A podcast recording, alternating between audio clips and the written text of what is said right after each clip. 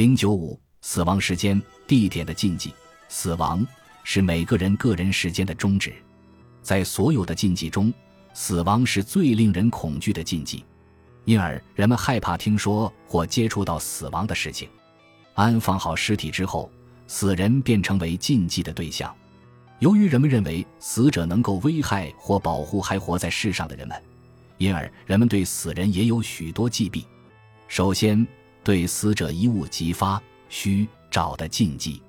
死者的遗留物原本是属于死者的，现在又不属于死者，处于模糊不确定的状态。亲人对之的感情亦是矛盾的，一方面是追恋，方面是恐惧。死去父母生前住过的屋子。孩子不敢再住，死者用过的厕所要被填平，不能再用；死者生前用过的书籍、茶杯都不能再用；死者生前用过的东西一般都要随葬。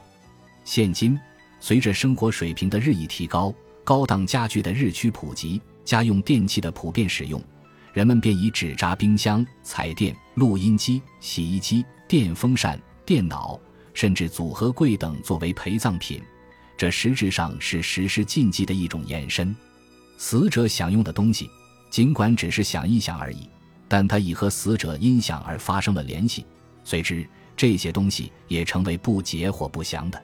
使用了死人生前用过的东西，总以为不洁，会经常不断的害病、出怪事，或家中经常不得安宁，常有事端、口舌发生。这种禁忌的原理。是由于凡曾一度接触过的两物间仍有神秘的联系，被称之为接触率或传染率，所以死者的遗物经由传递是会使人遭到灾祸的。其次，人们对死亡征兆的禁忌，由于对死亡的恐惧，老年人一般忌避有人提到属于死亡征兆的东西。民间认为印堂发暗、脸色变黑是死亡的先兆。俗话说“脸发黑不过半月”。故而很忌讳有人说自己脸黑，以为脸黑是死亡之兆。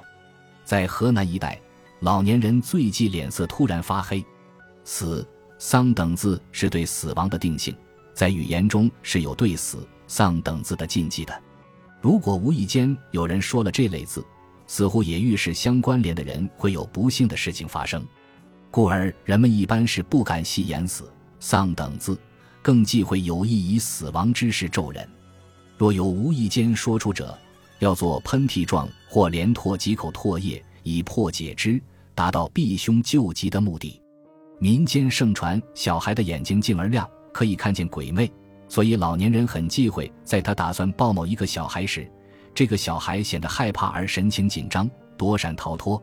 民间认为这是不吉利的征兆，是老人的鬼魂出窍，被小孩子看见了的缘故。再次。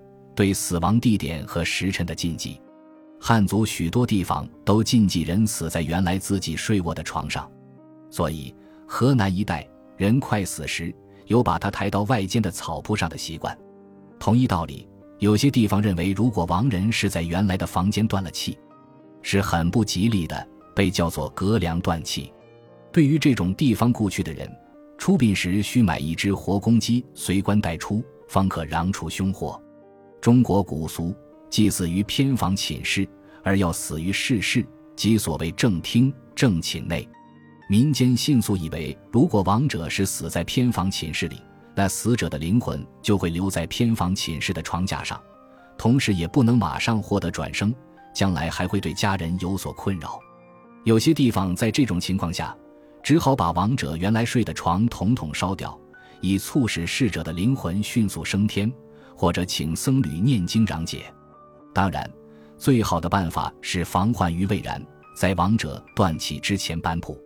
搬铺是有很多讲究的，各地各民族有不同的规约。搬铺时，如果快要死的人还有长辈在世，一般不能搬进正厅，只能搬到其他偏房中去。但对家庭中有特殊功劳的长子和叔父、伯父等人，虽然仍有长辈在世。也照样可以搬铺到正厅中。未成年的子女死亡时，只能在偏房寝室的地上铺些稻草，移铺其上。台湾一带在搬铺时，还必须把室内的神像、香炉等物转移到其他地方或遮盖起来，以免有所冲犯。满族以北炕为大，西炕为贵，认为在这两个方向的炕上死人是不吉利的，一般死人时要移铺到南炕上，有的地方要求移铺到专门的灵床上，以便亡灵超度。云南彝族父母病危时，如果是住在楼上，要将其搬迁下楼，必须在主房的正寝室内断气。据说这样做的用意有两个：一是怕亡者断气于楼上，亡灵难以下楼；二是怕日后楼上有鬼魂活动，惊扰后代子孙。死在外地也是普遍禁忌的。在陕北洛川县农村通行的做法，倘若是死在外边的人。即使是寿终而死的老人，尸体运回来后也不能进村，要在村外停放才行。山东民间把死在外地叫做客死，即使是城市居民，不经特许，也不准把客死者的灵柩运进城里，更不准进家门，只能在城外设置帐篷，举行治丧的各种仪式，然后埋进祖坟。我国南方，倘若老人死在外地，则遗体不准抬进堂屋。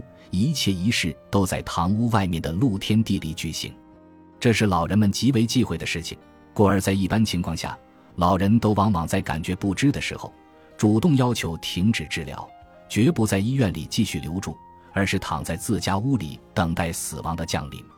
从这里，我们可以看出客死他乡，甚至客死家外的禁忌对人们的威慑力该有多大。病人宁肯停止求生的治疗。也要力争实现一个尽善尽忠的死亡结果。中国人的不怕死是有地点条件的。那些行将就木的老人，也只有守在家中，才能心安理得的从容赴死。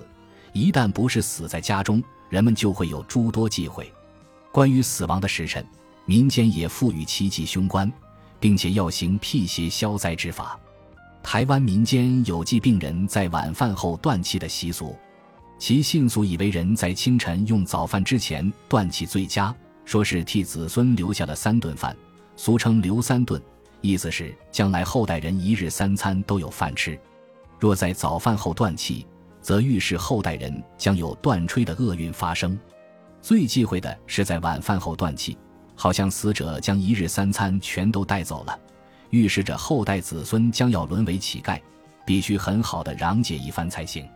这种习俗的产生，反映了古代生产力水平的低下，人们自给自足的低生活水准和古代中国民以食为天的思想观念。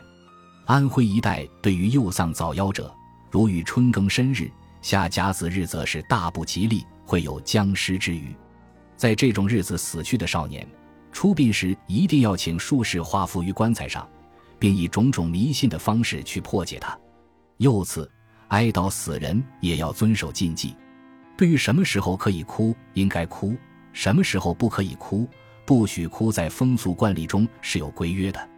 旧时广西、云南交界地带有一些赶尸者，据说使用一种神秘的力量，可以把尸体从很远的地方运回来，有时运尸的时间很长，尸体也不会腐烂。但唯一的禁忌就是亲人的哭声，倘若亲人放声痛哭。那么尸体立刻就会化成一滩臭水，所以当亲人的尸体由这些赶尸者引回家的时候，家人必须含悲忍泪，一直要到成殓好后才可哭出声来。这种传说是丝毫不足信的。满族人死后，晚辈可以放声大哭，但在出殡回来就不准再哭，如再哭就意味着又要死人了。旧时有俗语说：“晨日不哭，哭有重丧。”都是以为在不适当的时候用哭泣来表示对死者的哀悼，往往会使家庭又遭不幸。关于死丧禁哭之事，一是为故人考虑，恐惊尸尸变魂悲，使灵魂安息观念作用的结果；二是为生人考虑，恐重丧，恐不能节哀，是死亡恐惧的表现和节哀保身观念的体现。